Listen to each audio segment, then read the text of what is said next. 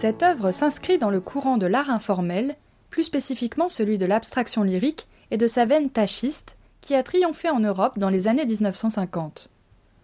On a parlé de tachisme à cette époque pour définir des toiles aux formes diffuses qui s'expriment par des espaces de couleurs et par la matière picturale à travers des projections, des éclaboussures ou des jets de peinture.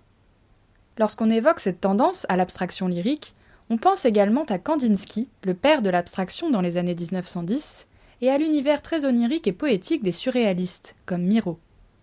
C'est une tendance à la fois puissante et délicate qui mêle une gestuelle dynamique, expressionniste, à une touche souvent très fluide et à des transitions colorées assez douces et subtiles. On note chez les artistes qui appartiennent à cette tendance un véritable travail sur la transparence et la lumière, donnant une peinture vibrante et profonde. On pourrait presque parler d'impressionnisme abstrait, d'une réinterprétation de la nature. Réinterprétation puisque le sujet n'existe plus. La figure est très épurée, voire totalement dissoute. La forme devient une tache ou une trace furtive soumise au hasard. Plusieurs artistes ont marqué cette tendance à l'abstraction lyrique, naviguant par la matière et la couleur entre tachisme et nuagisme. Citons d'abord Sam Francis, un peintre californien qui a vécu à Paris et a fait partie de la seconde génération de l'expressionnisme abstrait dans les années 50 et 60.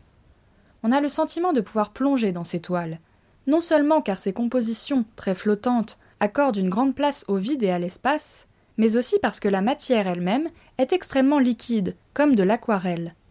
Du même coup, elle joue énormément sur les effets de transparence et de lumière. On trouve aussi chez Frédéric Benrat ces jeux de transparence et de dégradés colorés. Ce peintre a été qualifié de nuagiste à la fin des années 50. Le terme est très parlant. Il désigne une peinture embrumée, nébuleuse, dans des tons de gris bleuté. Une peinture qu'on pourrait comparer aux toiles impressionnistes de Monet, aux paysages de William Turner ou même à la peinture traditionnelle chinoise.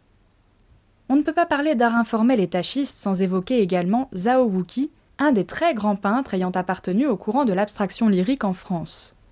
Il joue beaucoup sur les contrastes de couleurs et de matière, en alternant des flamboiements colorés et des nuances beaucoup plus ténues, mais aussi une touche très fine, arachnéenne, voire translucide, et des coups de pinceau matiéristes ou des griffures assez vigoureuses. C'est en tout cas dans la lignée de ces grands artistes que l'on peut situer l'œuvre que nous avons sous les yeux.